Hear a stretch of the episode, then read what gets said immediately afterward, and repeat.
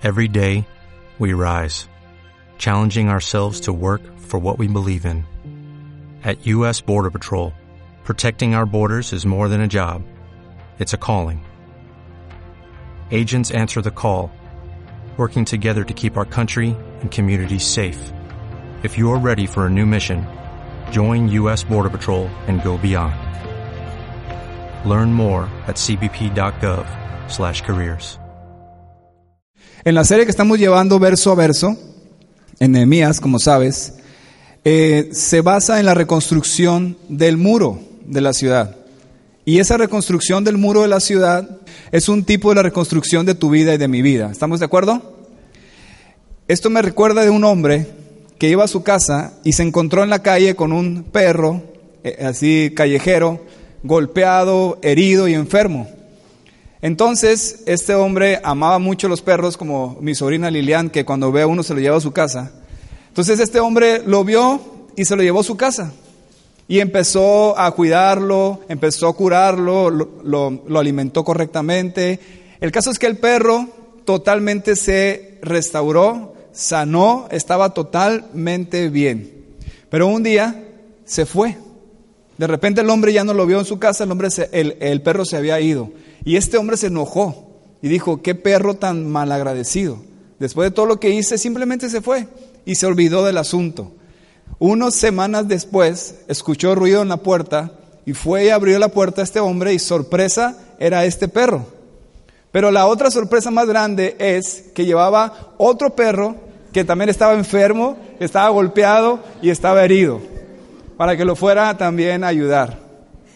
Este hombre nomás lo vio, sonrió y también aceptó al otro perro. Este cuadro es exactamente lo que el Señor desea hacer en nuestras vidas. Por nuestras rebeliones, pecados, terminamos heridos y golpeados. ¿Cuántos están de acuerdo? Pero Dios está restaurando nuestras vidas y nos usará para restaurar a otros. ¿Estás de acuerdo?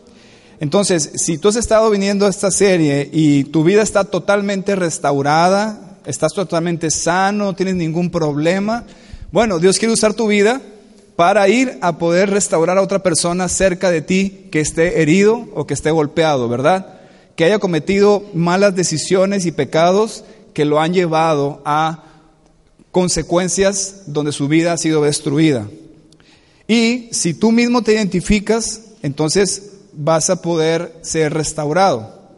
Por eso, hoy vamos a continuar con la serie Reconstruyendo tu vida.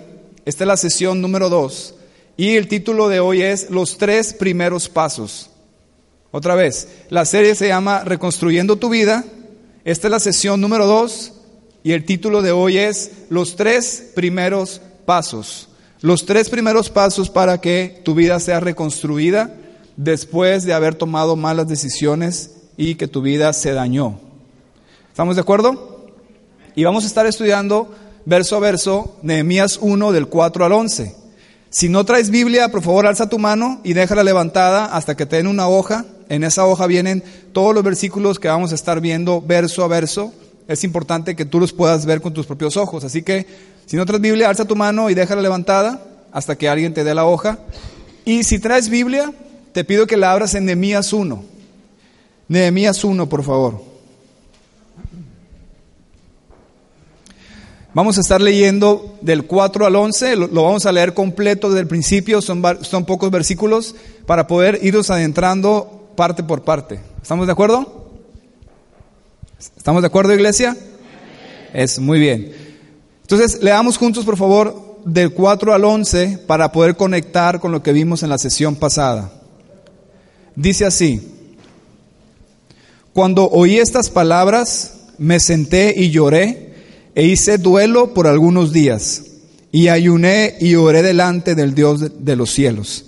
Y dije, te ruego, oh Jehová, Dios de los cielos, fuerte, grande y temible, que guarda el pacto y la misericordia a los que le aman y guardan sus mandamientos, esté ahora atento tu oído y abiertos tus ojos para oír la oración de tu siervo, que hago ahora delante de ti, día y noche, por los hijos de Israel, tus siervos, y confieso los pecados de los hijos de Israel que hemos cometido contra ti.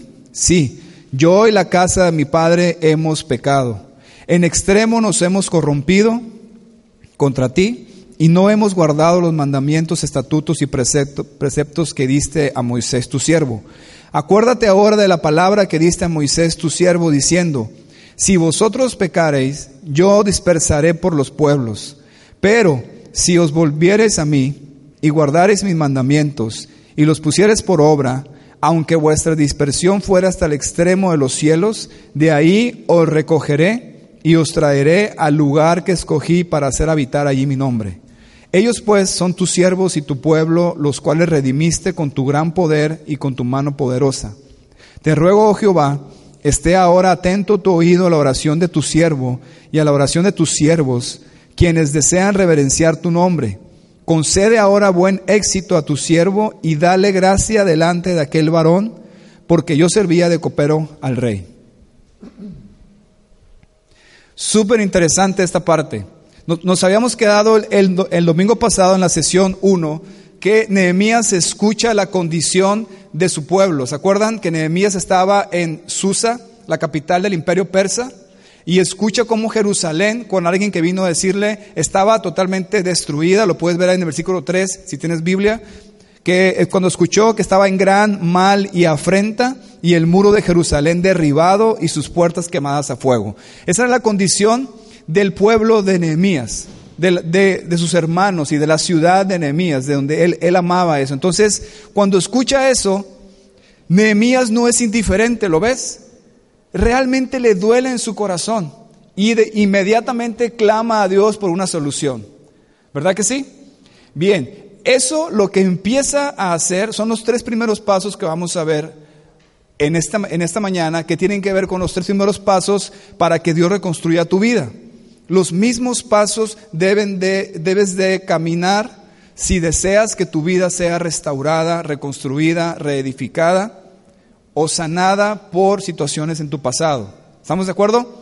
Vamos a aprender cada uno de ellos. Toma nota ahí en, tus, en tu cuaderno los tres primeros pasos para que Dios reconstruya tu vida. Ahora, esto que vamos a ver ahorita va a ser una gran bendición y te va a ayudar a no seguir atascado en lo mismo. Te va a ayudar a no seguir atado a tu pasado. Te va a ayudar a no estar estancado en las mismas situaciones, enfermo, herido, y quizás por años has estado ahí. Yo he conocido personas que tienen años en la iglesia y siguen atascados, siguen atados, siguen enfermos por situaciones pasadas porque no han aplicado la verdad de Dios a sus vidas, lo que vas a aprender el día de hoy. Por eso lo que hoy vas a aprender es algo súper importante, porque si logras eh, absorber esos principios y aplicarlos en tu vida, vas a poder avanzar, vas a poder dejar atrás tu pasado e iniciar la reconstrucción, porque la voluntad de Dios para ti es restaurarte completamente. ¿Cuántos dicen amén? Pero es necesario que tú tomes estos tres pasos que vamos a ver el día de hoy. ¿De acuerdo? Vamos una vez más a leer el versículo 4.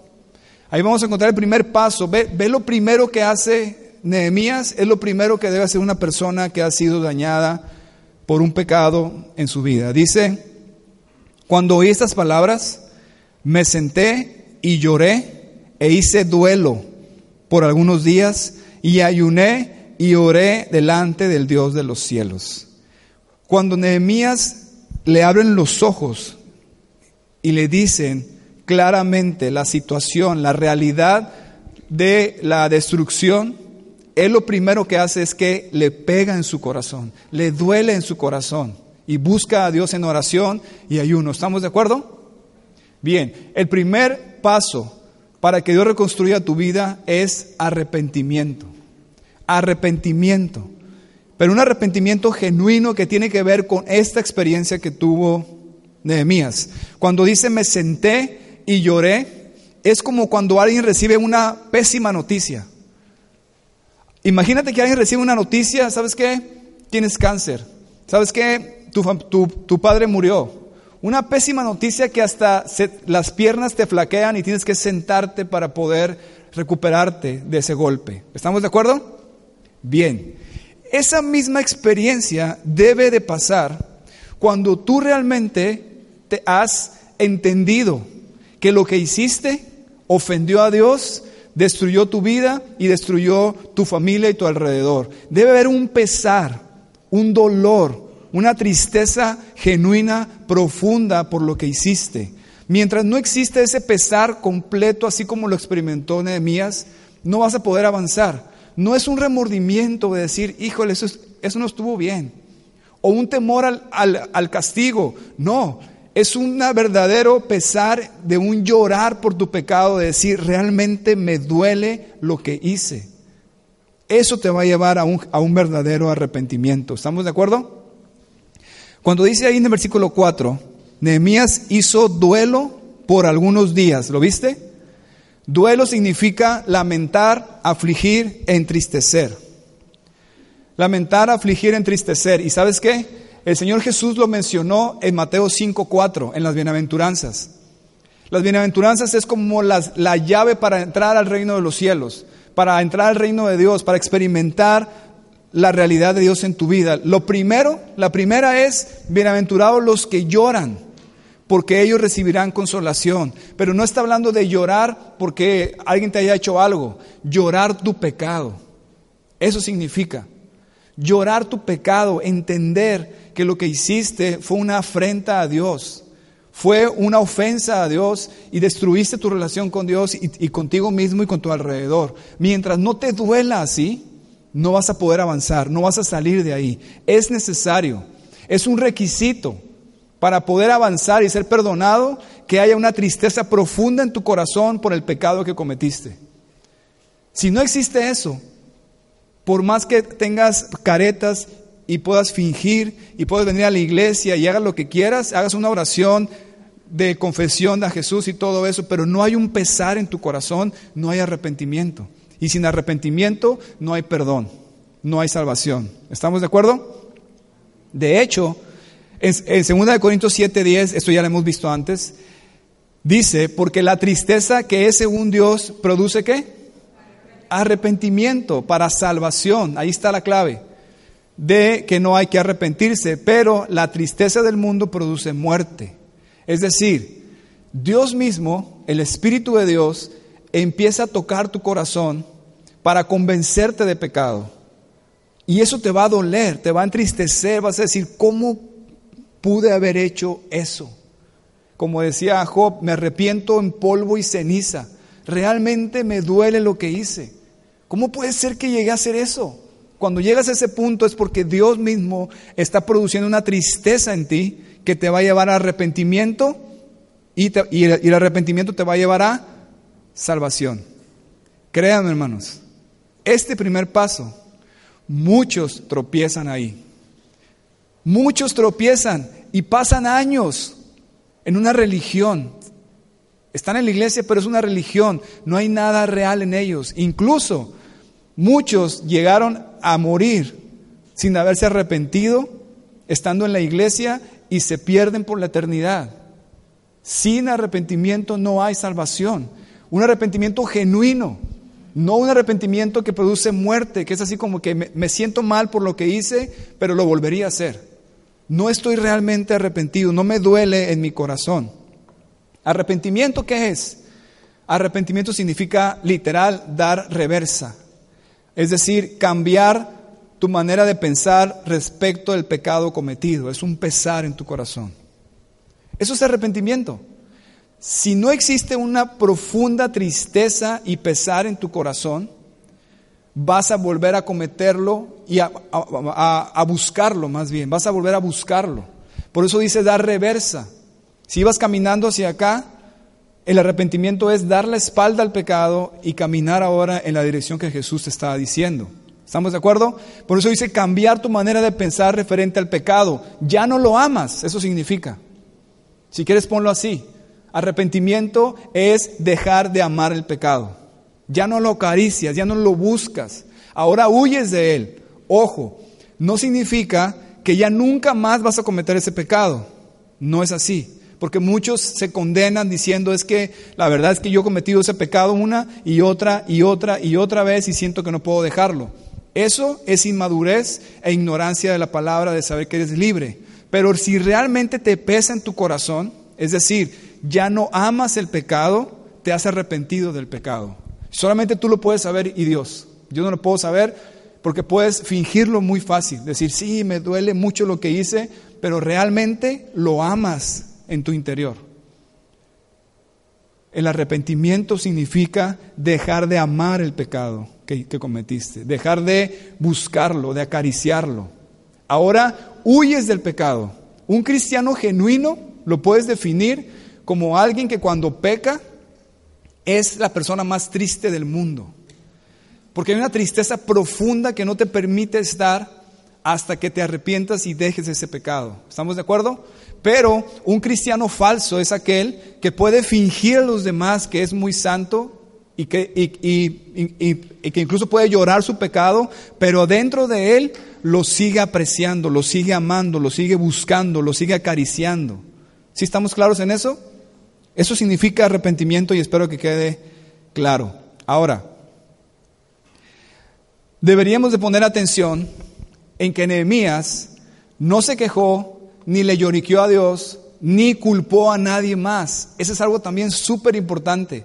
Nehemías dijo, hemos pecado, y se incluyó en el paquete. Lo viste más adelante, ¿verdad?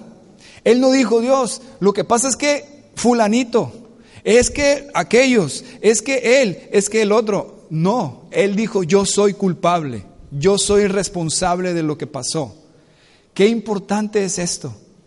En muchas veces que he platicado con personas que han sido dañadas por malas decisiones y pecados, muchas veces no quieren reconocer su responsabilidad y culpan a otros. Obviamente de otra iglesia, ¿verdad? Todos los que están aquí no. Pero muchas veces evaden la responsabilidad y tú tratas de ayudarlo porque sabes que para que salga de ese hoyo tiene que reconocer su pecado, tratas de acorralarlo y decirle, sí, pero tú hiciste esto, esto y esto. Ah, no, lo hice porque él me provocó a hacerlo. Sí, pero acuérdate que tú, esta decisión que tomaste no fue la correcta, ofendiste a Dios, destruiste tu familia y tu matrimonio. No, no, no, sí, pero es que ella, es que él. Y entonces nunca van a salir de ese hoyo. Y esas personas yo conozco a varios de ahí, de otra iglesia. Tienen años en lo mismo y es tan triste ver su situación, así como la ciudad de Jerusalén, están derribados y no salen de ahí porque no quieren reconocer. ¿Estamos de acuerdo? El primero que lo hizo fue Adán. Cuando pecó, ¿qué hizo? Génesis 3:12 lo dice. El hombre respondió y le dijo a Dios, la mujer que me diste por compañera me dio del árbol y yo comí. ¿Te fijas? ¿Cómo es Adán? Qué bárbaro Adán, ¿verdad? No nada más le echó la culpa a la mujer. ¿A quién más le echó la culpa? A Dios. La mujer que tú me diste. Me dio del árbol y comí. ¿quién es el culpable de que yo comí y que eché a perder toda la raza humana y que pequé y que dejé todo lo que Dios tenía? Eva y Dios. Yo no soy culpable. Qué bárbaro Adán, ¿verdad? ¿Cuántas veces somos así? ¿Cuántas veces en vez de reconocer y en vez de estar de quitar los ojos en lo que los demás hicieron mal, ponerlos en lo que nosotros hicimos mal, que es mucho, y reconocerlo ante Dios y ser honestos, ¿verdad que sí? Entonces, aquí vas a ver que Nehemías se levanta a reconstruir, y ese es un principio muy padre. Cuando realmente te arrepientes, Dios renueva tus fuerzas para reconstruir. Vienes totalmente en el piso, cansado, sin fuerzas, derrotado por todo lo que pasaste. Pero cuando te arrepientes genuinamente, algo sucede, que empiezas a levantarte. Dios te da un impulso para que puedas empezar a reconstruir tu vida y eso es lo más bello. Ahora, aquí vemos en, este versículo 4 dos elementos muy importantes en el arrepentimiento, que es el ayuno y la oración. Lo ves ahí, ¿verdad? El versículo 4 final dice, y ayuné y oré delante del Dios de los cielos. Siempre está relacionado en la Biblia, o muchas veces se relaciona el arrepentimiento con el ayuno. Por ejemplo, en Jonás. ¿Cuántos se acuerdan de la historia de Jonás? Dios le dijo a Jonás, ve y predica a Nínive, una ciudad perversa, que si no se arrepienten la voy a destruir. Jonás se levantó inmediatamente y obedeció. ¿Cuántos dicen amén? Entonces no han leído Jonás. No, hizo todo lo contrario, ¿verdad? Dijo, no hombre, yo no voy a ir. Aquellos perversos enemigos de nosotros, destruyelos. Y se fue al otro lado, ¿verdad?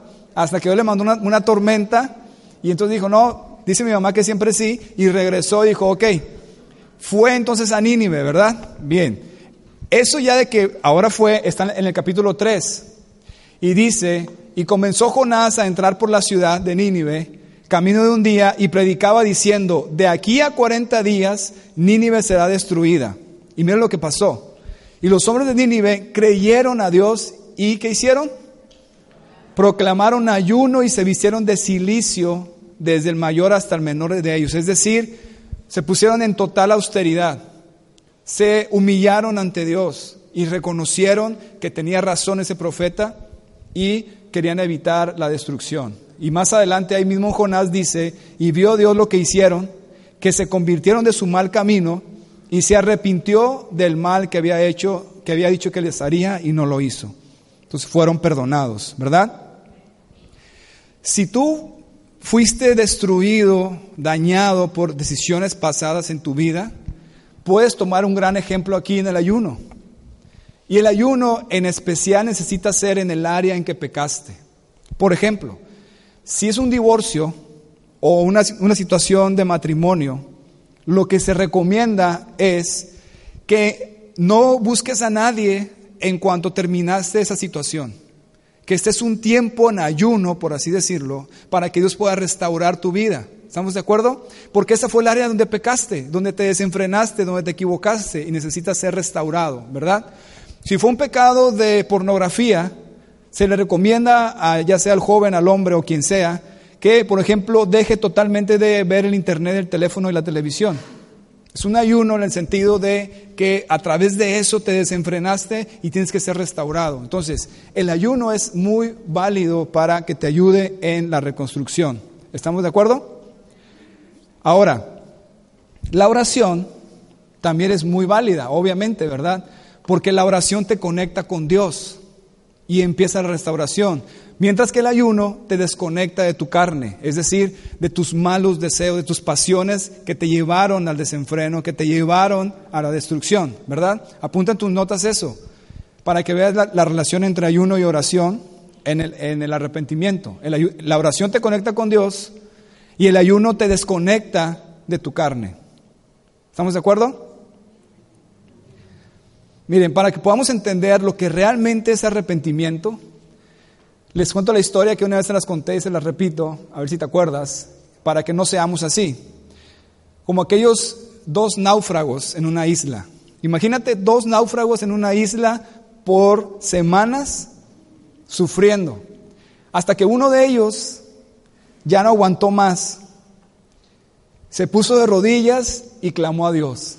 Y le dijo, Dios, me arrepiento de mis pecados. Te prometo que si tú nos libras de esta, cuando regrese a mi casa, voy a... Espera, le dijo el otro, veo un barco que se acerca. Lo interrumpió para que no se comprometiera con Dios porque ya veía la solución venir. Es decir, lo único que querían era salir del problema, ¿verdad? No es que estaba arrepentido realmente de la vida que llevaba. El otro, como era su amigo, lo conocía, le dijo, espérame, espérame, ya no necesitas hacer eso, porque ahí viene un barco. Eso no es arrepentimiento. Eso nada más es querer salir de un problema. ¿Estás de acuerdo? Bien, eso sucede muchísimas veces. Viene la persona y reconoce que fue una mala decisión. Reconoce que pecó. Reconoce que lo que hizo destruyó su vida y su familia, etc. No le interesa agradar a Dios. No le interesa al Señor. Lo que quiere es salir del problema. Cuando yo veo a alguien así, le digo, ve y busca un psicólogo. Aquí no hay lugar para eso.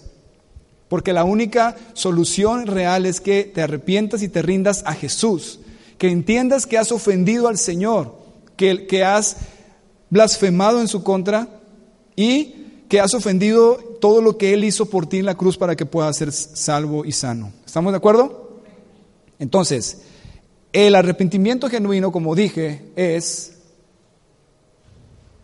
un pesar genuino, llorar tu pecado y darle reversa, cortarlo, dejarlo totalmente. Es increíble. Quizás no me vas a creer, pero sucede. Que vienen personas a decir, estoy arrepentido de esto que hice. Y le digo, ¿y, ya lo dejaste de hacer? Bueno, no, lo que pasa es que, ¿cómo? Eso no es arrepentimiento. Estamos, estamos muy acostumbrados a, a decir, arrepentirme, perdóname Dios. Pero lo que significa arrepentimiento es esto. Ahora, no significa que ya nunca más vas a caer en ese pecado. Debería de ser, pero somos débiles, ignorantes, inmaduros y puede que vuelvas a caer, pero ya no lo estás buscando, ya no lo amas, ya no lo acaricias, lo aborreces. ¿Ves la diferencia? Eso es arrepentimiento. Y lo que puede ayudarte muchísimo es poder entender lo que realmente significa referente al Señor. Recuerda que lo que hiciste fue lo que llevó al Señor Jesús a la cruz. Cada pecado nuestro es un latigazo más en la espalda del Salvador. Cuando recuerdas eso, entonces empieza a producir el Espíritu de Dios la tristeza genuina en tu corazón para llevarte a arrepentirte al entender que precisamente porque yo cometí eso, fue que el Señor fue a la cruz y sufrió por mí y murió por mí, y cada latigazo que le dieron fue porque yo lo merecía y Él lo tomó por mí. Amén. Vamos a leer, por favor, del versículo 5 al 10.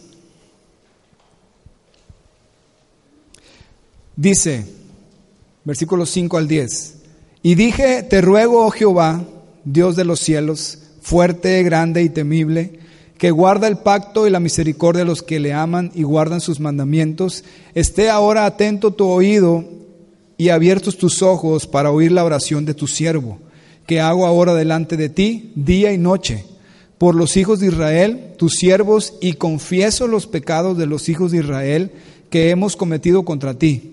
Sí, yo y la casa de mi padre hemos pecado. En extremo nos hemos corrompido contra ti y no hemos guardado los mandamientos, estatutos y preceptos que diste a Moisés tu siervo. Acuérdate ahora de la palabra que diste a Moisés tu siervo, diciendo, si vosotros pecareis, yo dispersaré por los pueblos. Pero si volvieres a mí y guardares mis mandamientos y los pusieres por obra, aunque vuestra dispersión fuera hasta el extremo de los cielos, de ahí os recogeré y os traeré al lugar que escogí para hacer habitar allí mi nombre. Ellos pues son tus siervos y tu pueblo, los cuales redimiste con tu gran poder y con tu mano poderosa. Nehemías sabe lo que está haciendo. Es un hombre sabio. Nehemías se está poniendo en la línea de Dios, del lado de Dios, conoce al Señor. Y Nehemías, en su anhelo de la reconstrucción de la ciudad, está poniéndose del lado de Dios y hablando como Dios desea que alguien hable y le pida algo. Y aquí vamos a aprender mucho al respecto. Lo primero Nehemías dice la palabra confieso. ¿Lo viste, verdad? Ese es el segundo paso para que Dios reconstruya tu vida. Confesión. Es increíble que Nehemías está en Susa, la capital del imperio persa, casi a dos mil kilómetros de distancia, y dice, hemos pecado, y se pone del lado, se pone del paquete con los hijos de Israel. ¿Estamos de acuerdo? Quizás él, lo más seguro, o más bien seguramente Nehemías, no estuvo en Jerusalén antes de que fuera conquistada, antes de que fuera destruida. O sea, él no cometió ese pecado directamente, pero Nehemías está poniéndose como un representante del pueblo ante Dios. Eso es un intercesor, ¿verdad?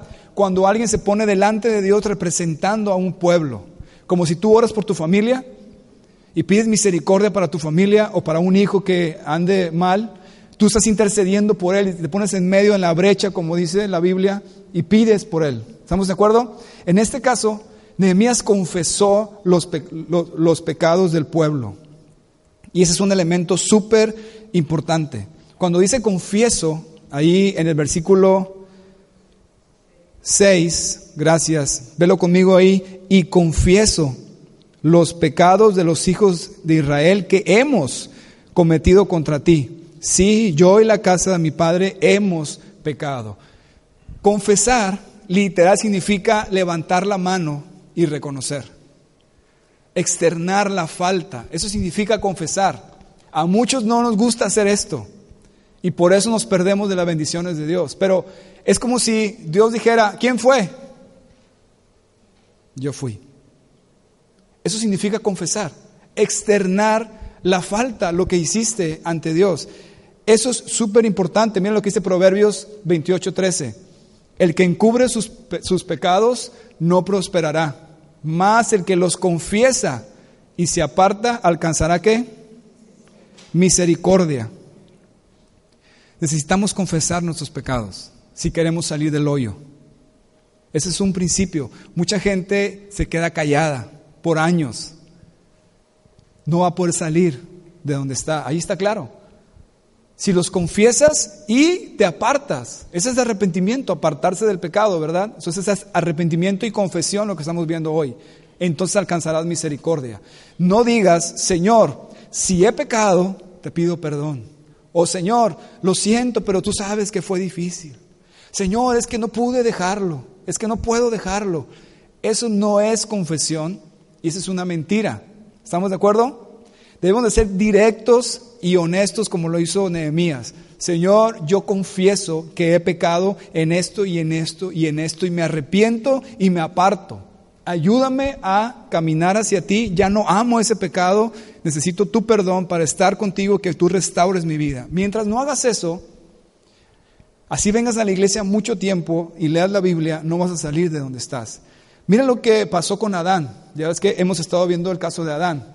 Cuando ellos pecaron, dice Génesis 3:9, más Jehová Dios llamó al hombre y le dijo, ¿dónde estás tú? Imagínate la voz de Dios en el, en el huerto del Edén.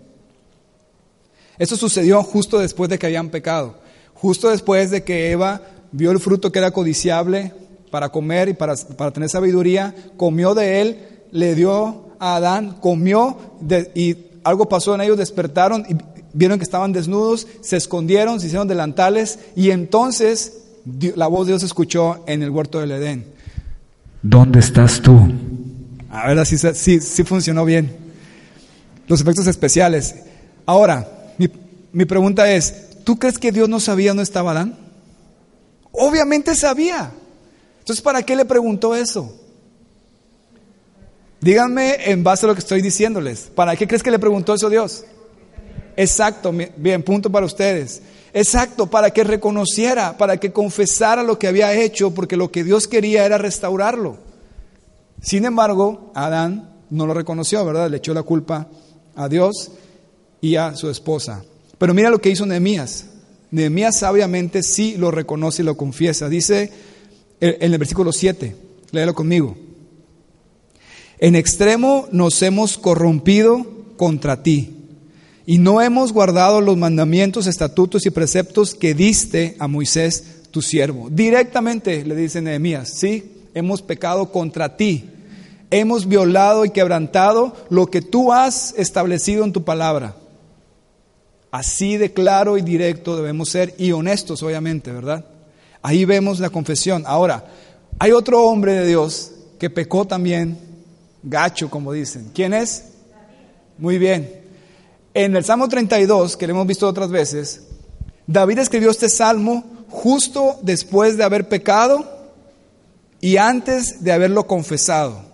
Otra vez, el rey David pecó porque se metió con una mujer casada mientras era esposa de uno de sus soldados y estaban luchando allá por el rey y por la ciudad. David la vio, le gustó y se metió con ella y le embarazó. Dios aborrece ese pecado pero duró como un año en, confesarlo y arrepentirse, hasta que vino un profeta llamado Natán y le llamó la atención y entonces él reconoció. Pero en ese, en ese año que pasó, antes de confesarlo, escribió el Salmo 32. O bueno, el, Salmo habla de ese tiempo antes de confesarlo. Dice David, mientras callé mi pecado antes de confesarlo, se envejecieron mis huesos en mi gemir todo el día porque de día y de noche se agravó sobre mí tu mano, se volvió mi verdor en sequedades de verano, antes de confesarlo. ¿Cuántos verdores no se han vuelto sequedad en nuestras vidas o a nuestro alrededor por falta de confesar el pecado? Y quiero decirlo muchas veces porque últimamente nos hemos enterado de casos tan tristes de personas en la iglesia que tienen años y que, y que tenían mucho tiempo practicando pecados y no lo habían confesado. Y, ves, y ahora entiendes por qué su vida se fue al hoyo y, y que decías tú es que no entiendo por qué no puede avanzar, porque tenía esos pecados ocultos que no había confesado. Exactamente como David. Dice que él gemía todo el día. De día y de noche se agravó la mano de Dios sobre David y se volvió su verdor en sequedades de verano. Ahora, después que él entendió, en, los siguientes versículos del mismo Salmo dice, en el, en el versículo 5, por eso mi pecado qué? Te declaré, dice David, y no encubrí mi iniquidad. Dije, confesaré mis transgresiones a Jehová. ¿Y qué pasó? ¿Por qué hizo eso? Tú perdonaste la maldad de mi pecado. ¿Ves la necesidad de la confesión? Es necesaria y muchas veces la queremos ignorar. No, Dios es bueno. Dios me ama. Jesús fue por mí a la cruz. Él pagó por mis pecados. Soy perdonado. Sí. Si te arrepientes y eso incluye confesión. ¿Estamos de acuerdo? Están muy serios. David escribió también otro salmo hablando del mismo caso. En el Salmo 51 y 3 y 4 dice, porque yo reconozco mis rebeliones y mi pecado está siempre delante de mí. Contra ti, contra ti solo he pecado y he hecho lo malo delante de tus ojos, para que sea reconocido justo en tu palabra y tenido por puro en tu juicio. Aquí está él confesando. ¿Lo ves? Dice, contra ti, contra ti solo he pecado y he hecho lo malo delante de tus ojos, para que sea reconocido justo en tu palabra y tenido por puro en tu juicio. Entonces, es necesario confesar, es decir, reconocer el pecado y externarlo, ojo, al nivel en que se haya cometido. ¿Ok? No es que voy a decirle a que, ¿quién, quién quiere confesar su pecado? Y le, y le paso el micrófono, ¿verdad? No es así. A menos que haya sido un pecado público delante de todos, que necesite confesarlo delante de todos. ¿Estamos de acuerdo? Tampoco es que ahora vamos a, construir aquí en la esquina un confe- confe- confesionario, muy bien. Y me voy a poner yo ahí adentro para que vengas y hagas fila y que me digas todo lo que hiciste, imagínate. Y te diga, tu penitencia son tres aves María y, y diez Padres Nuestros. No, la confesión va al nivel que cometiste el daño. Es un principio básico para que puedas restaurar tu vida. ¿A qué nivel dañaste con lo que hiciste? Si fue solamente personal, es una confesión entre tú y Dios. Pero confiésalo realmente. Si fue un daño que le hiciste a tu esposa, confiésalo ante Dios y confiésalo ante tu esposa. Si fue un daño a tus hijos, confiésalo a Dios, confiésalo a tus hijos y a tu esposa. ¿Sí estamos de acuerdo? Para que puedas este, salir adelante, porque muchas veces personas han sido este, imprudentes en confesar cosas que no tiene al caso que las confiesen delante de esas personas. ¿Está claro? Ahora, mira en el, en el versículo 8, ¿qué hace ahora Nehemías? Dice, acuérdate ahora de la palabra que diste a Moisés tu siervo. ¿Qué está haciendo Nehemías? Se está poniendo en la línea de la palabra de Dios, de lo que Dios ha dicho. No es que le está diciendo, hey, acuérdate, ¿eh? tienes que cumplirla. No, más bien él está trayendo a la oración lo que Dios mismo ha dicho para alinearse a eso. Eso es súper importante también. El secreto del gran poder en la, oración es suplicar las promesas que Dios ha puesto en su palabra. Esto aplícalo en, tu situación. Por ejemplo, si tu situación fue inmoral, tu pecado que te destruyó, entonces empieza, ya que te arrepentiste, lo confesaste, empieza a confesar y a recordar las promesas de Dios referente a la inmoralidad, al perdón que hay si alguien fornicó. Por ejemplo, oíd de la fornicación. Cualquier pecado que el hombre cometa es fuera del cuerpo, pero el que fornica contra su propio cuerpo peca, dice 1 Corintios 6. Y empiezas a, a hablar la palabra en todas las áreas que están relacionadas con lo que tú pecaste. Porque la misma palabra es medicina que va a estar restaurando y porque estás poniendo a la línea que Dios ha marcado. Estás diciendo, Dios, tienes razón. En esta área que yo pequé, a mi manera, la reé totalmente. Tu manera es correcta y esta es tu manera. Ya lo entendí. Ahora voy a hacerlo a tu manera. Esta es tu promesa, esta es tu palabra, ese es el principio tuyo que tienes en tu palabra. ¿Estamos de acuerdo? Y decir también, Señor, en Cristo tú has prometido salvación y restauración. Por ejemplo, Romanos 5.1 dice, justificados pues por la fe, tened, paz para con Dios por medio de, nuestro Señor Jesucristo. Y empiezas a hablar versículos y palabras que tienen que ver con el perdón a tu vida y la restauración a tu vida. Inmediatamente empiezas a echar a andar la maquinita llamada restauración. ¿Estamos de acuerdo? Nehemías tuvo un gran acierto en eso y es un gran ejemplo para nosotros. Es decir, ora la palabra de Dios relacionada con tu situación pecadora. Apúntalo en tus notas y hazlo todos los días. Si necesitas este, que, te, que te orientemos en lo que la palabra dice referente a situación, mándame un WhatsApp y te mandamos este, la respuesta. Ok, quizás para algunos le voy a poner desde Génesis hasta Apocalipsis, ¿verdad? Con todo lo que has hecho. Pero bueno, el, punto es que puedas identificarlo para que puedas salir adelante. Entonces, la llave de entrada al hospital donde será restaurada tu vida se llama arrepentimiento y confesión. Sin esto no podrás recibir las quimioterapias que te quitarán el cáncer que tienes. Si no caminas en esto, si no eres honesto con Dios, si culpas a los demás y no reconoces lo que tú has, tu pecado y no lo confiesas al nivel que tienes que confesarlo y pedir perdón, a que tengas que pedir perdón, o solamente tú y Dios, Así vengas todos los domingos, los miércoles y leas la Biblia todos los días y la pongas en el Facebook, no vas a ser restaurado.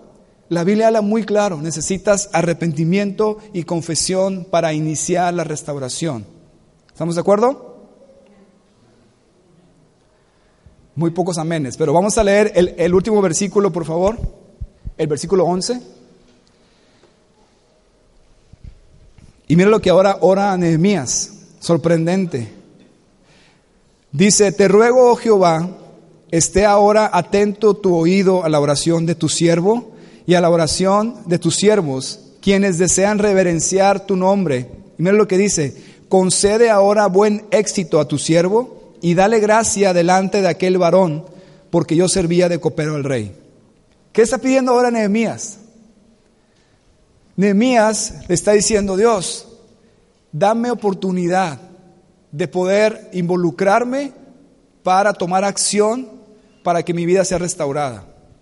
Cuando dice ahí, concede ahora buen éxito a tu siervo y dale gracia delante de aquel varón.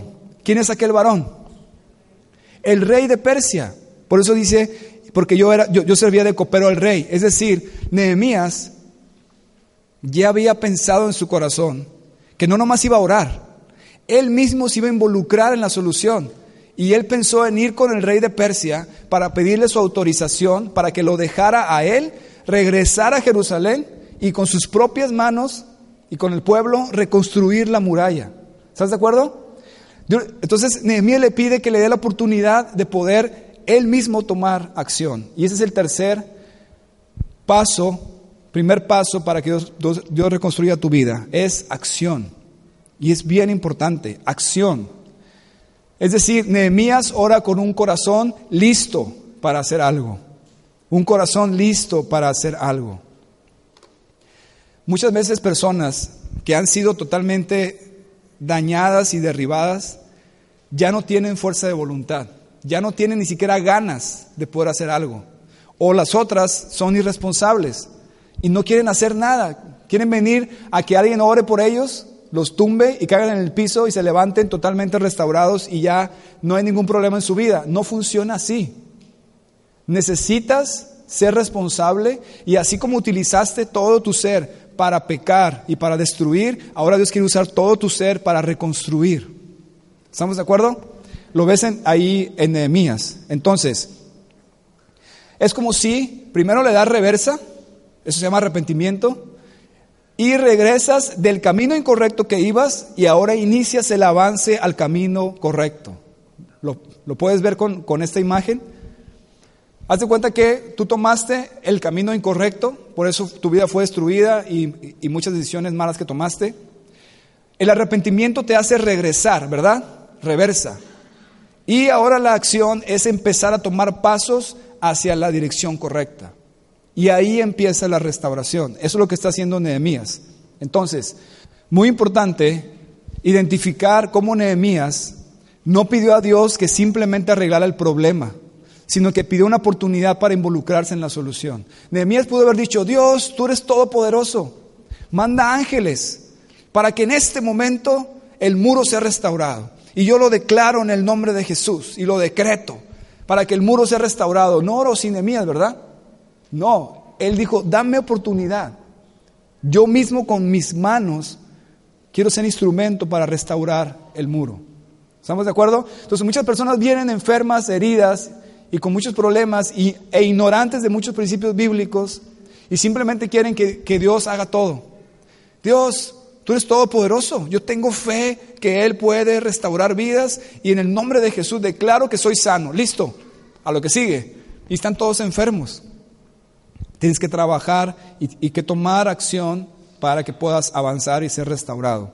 Cuando dice ahí en el versículo 11, concede ahora buen éxito a tu siervo, en la oración de Nehemías, éxito significa empujar hacia adelante, avanzar. Qué interesante la oración de Nehemías, me encanta. Me encanta porque es una oración responsable, certera y efectiva. Él está diciendo, Dios, dame chance de avanzar, de empujar, de poner manos a la obra para que mi vida sea restaurada. ¿Lo puedes ver? Eso significa esa palabra cuando dice concede éxito a tu siervo. Abre las puertas necesarias para que yo pueda avanzar y hacer las cosas correctas. Eso es lo que él está diciendo. Ahora, si tú has escuchado que alguien simplemente dice, no, es que yo creo que Dios lo va a hacer todo, Él es todopoderoso, simplemente me, me, siento a que alguien ore por mí y que Dios haga la obra, así muchas personas pasan toda su vida y nunca son sanas, porque fe sin obras es fe muerta, dice Santiago, ¿estás de acuerdo? Pero apunta a esto, fe sin acción es una contradicción. Fe sin acción es una contradicción. Y aquí ese es un gran principio porque hay mucha actitud religiosa hoy en día donde piensan que la fe es algo raro en donde estás metido allá orando y esperas que el mundo se arregle solo, como si Dios fuera a hacer todo lo que nos corresponde a nosotros, porque quien pecó y quien destruyó fuimos nosotros, no fue el Señor. ¿Estamos de acuerdo? Mira, yo me acuerdo que hace muchos años, antes de ser cristiano, tuve una novia y llegó el punto donde yo sabía que ese noviazgo tenía que terminar. Y yo en ese momento empezaba a escuchar de Jesús. Y yo oré y dije, Dios, tú eres bueno, todopoderoso, te pido que tú hagas que este noviazgo se, se termine y que todo quede muy bien. Ah, qué oración, ¿verdad? Obviamente no sucedió. Yo tuve que ser responsable, enfrentar la situación y explicar y pedir perdón y por qué esa situación terminaba y no seguíamos. Eso es una responsabilidad que tenemos que tomar. Fe sin acción es contradicción. Porque cuando crees algo realmente vas a actuar y obedecer al respecto. ¿Estamos de acuerdo? Entonces, si realmente necesitas, si realmente quieres que tu vida sea reconstruida, esto es lo que necesitas en resumen. Ese es el resumen de todo lo que te dije hasta ahorita. Primero, permitir que el Espíritu de Dios te haga ver lo grave y sucio de tu pecado para que produzca una tristeza, un pesar genuino que te haga llorar por ello. Después, tienes que, ser, tienes que reconocer y externarlo al nivel del daño. Y por último, tomar pasos de acción hacia la dirección correcta marcada por Dios. Lo que sigue en Nehemías es profundizar en esos pasos de acción que vamos a tomar para que tu vida sea restaurada. ¿Estamos de acuerdo? Porque tú puedes decirme hoy, bueno, antes de eso, si está claro esto que puse en la pantalla, ese es el resumen de todo lo que dije hasta ahorita. Si, si estás dormido, despiértate y nada más pon atención a esto. Ese es el resumen. Significa que tienes que primero permitir que Dios te haga ver tu condición y lo grave y sucio de tu pecado para que produzca una tristeza en tu corazón, un pesar genuino, te haga llorar por ello, luego lo reconoces, lo confiesas, lo externas al nivel del daño y por último tomas, tomas pasos de acción hacia la dirección correcta marcada por Dios. ¿Y cuál es la, la dirección correcta marcada por Dios? Buena pregunta. Esta es la dirección correcta marcada por Dios. ¿Cuántos dicen amén? En este libro se encuentran los principios en los que tú debes caminar para que tu vida sea restaurada, como dije hace ratito. En este libro, y en resumen, esa dirección marcada por Dios es esta que ves en la pantalla, la cruz. La cruz de Jesús que te da el perdón y la cruz que tú y yo debemos de tomar todos los días para seguir a Jesús. ¿Cuántos dicen amén? Bien, entonces, aunque vamos a profundizar en las siguientes semanas sobre la dirección correcta y los pasos a seguir, te adelanto, por último, para terminar, que el pecado dañó mucho más de lo que crees. El Espíritu de Dios te va a ir mostrando las áreas dañadas e irá aplicando la medicina paso a paso. Este es el principio bíblico al respecto y te ayudará a tomarlo para sanar. Quiero hacer énfasis en la primera frase. El pecado dañó más de lo que crees. Es, es increíble cuando hablas con alguien que tú ves evidentemente la persona está herida, dañada, lo ves en sus, en sus reacciones, en sus actitudes, en sus palabras, en su forma de pensar, y dices, ¿cómo puede ser que piense así? Está totalmente dañado, enfermo, pero no lo ve. Y nuestra labor como consejeros es tratar de abrirle los ojos, bueno, Dios a través de mí con su palabra, para que pueda entender la situación en la que está, pero no hay una conciencia muchas veces, no entiende lo mal que está, lo dañado que está. Quizás las personas lo ven alrededor, pero esa persona no lo ve. El pecado destruye, lo vimos la vez pasada. ¿Te acuerdas? ¿Sí se acuerdan de esa frase o no? El pecado destruye. ¿Y sabes qué? Destruye más de lo que crees. Esa es la frase de hoy. Destruye más de lo que crees. Y poco a poco te vas a ir dando cuenta en cuanto vayas caminando con el Señor. Vas a decir, ah, caray, con razón reaccionaba así. Con razón me decían esto. Con razón no puedo tener una relación estable. Con razón no puedo tener una cuestión financiera estable. No había entendido que esa situación o ese, esas varias situaciones en mi vida me dañaron más de lo que creía. Pero eso lo vas a ir entendiendo poco a poco. ¿Estamos de acuerdo?